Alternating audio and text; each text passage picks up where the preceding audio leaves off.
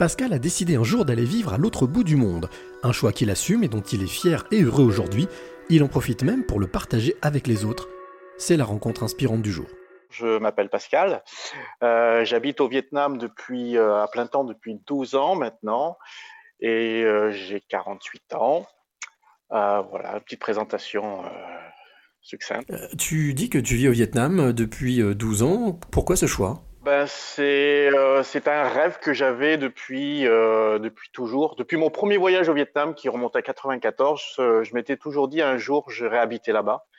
Et puis je suis, enfin, à mon premier voyage, je suis tombé amoureux du pays, d'une des filles du pays, et c'est ça qui m'a motivé à venir habiter ici. J'allais te demander justement qu'est-ce qui t'a motivé ou qu'est-ce qui a été le déclic? Au final, c'est une rencontre amoureuse. Amoureuse, mais pas qu'avec le, pas qu'avec une personne, et aussi avec le pays. Le pays m'a séduit je me suis senti bien ici. Qu'est-ce que, qu'est-ce que tu fais là-bas au Vietnam Alors j'ai ouvert une petite société, j'organise des circuits touristiques pour les, pour les touristes, essentiellement à vélo, euh, pour visiter, faire découvrir la, campagne, le, Vietnam un petit peu qu'on imagine lorsqu'on pense à ce pays-là, euh, essayer de sortir un petit peu les gens des, des, circuits touristiques justement. La question qui me passe par la tête, puisque tu viens de, de dire un mot-clé, vélo, pourquoi avoir choisi le vélo? Euh, bah, j'ai toujours aimé faire du vélo, déjà d'une part.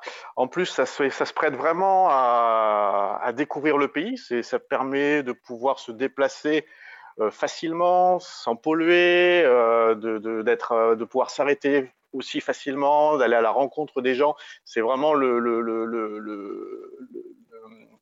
système de, déplacement qui, qui est adapté le mieux à ce pays-là. Qu'est-ce qui te donne envie d'aller chaque jour te balader à vélo, d'emmener des personnes avec toi, faire découvrir ce, pays que tu aimes? Le partage, faire découvrir justement, ben justement, faire découvrir ce que j'aime, montrer aux gens pourquoi euh, je l'aime, qu'est-ce qu'il y a d'intéressant dans ce pays-là, les emmener à la rencontre des gens aussi qui habitent dans le, dans le pays, qui sont, qui sont parfois un peu isolés, qui n'ont pas, euh, qui rencontrent pas souvent des, des étrangers.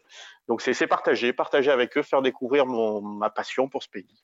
Justement, quand tu arrives dans un village ou quand tu croises des personnes avec des Français ou des étrangers qui viennent euh, visiter le pays avec toi, quelle est la première réaction des Vietnamiens?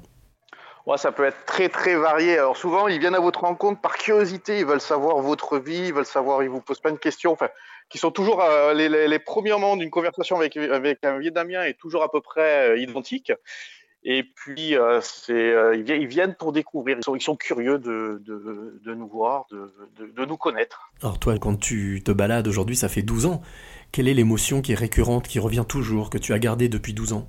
Le plaisir, tout simplement. Le, le, le plaisir de, de, voir ces, ces, rencontres entre les gens que j'emmène et puis les, les gens qui, qui nous accueillent. Et alors, dans ces balades que tu fais à vélo, moi, j'ai vu quelques vidéos de toi que tu publies d'ailleurs. Tu as lancé une, chaîne YouTube avec quelques vidéos que tu as produites. Qu'est-ce qui t'a donné envie de, partager ces, instants, ces moments? Euh, bah, C'était quelque chose que j'avais envie de faire depuis très très longtemps. Puis par manque de temps, ça s'était mis un peu de côté. Puis là, c'est vrai qu'avec le Covid, du coup, euh, ben, j'avais un petit peu plus de temps. Et comme je pouvais plus partager en plus directement avec les personnes que j'emmenais, j'ai dit tiens, si euh, bah, c'est l'occasion de lancer ces vidéos-là pour le faire à travers les vidéos, tout simplement continuer à partager, à faire découvrir d'une façon un peu différente, euh, un petit peu tous les sujets, que ce soit la rencontre de la culture, de l'histoire, des paysages, de vraiment tout ce qui touche au pays de, près ou de loin.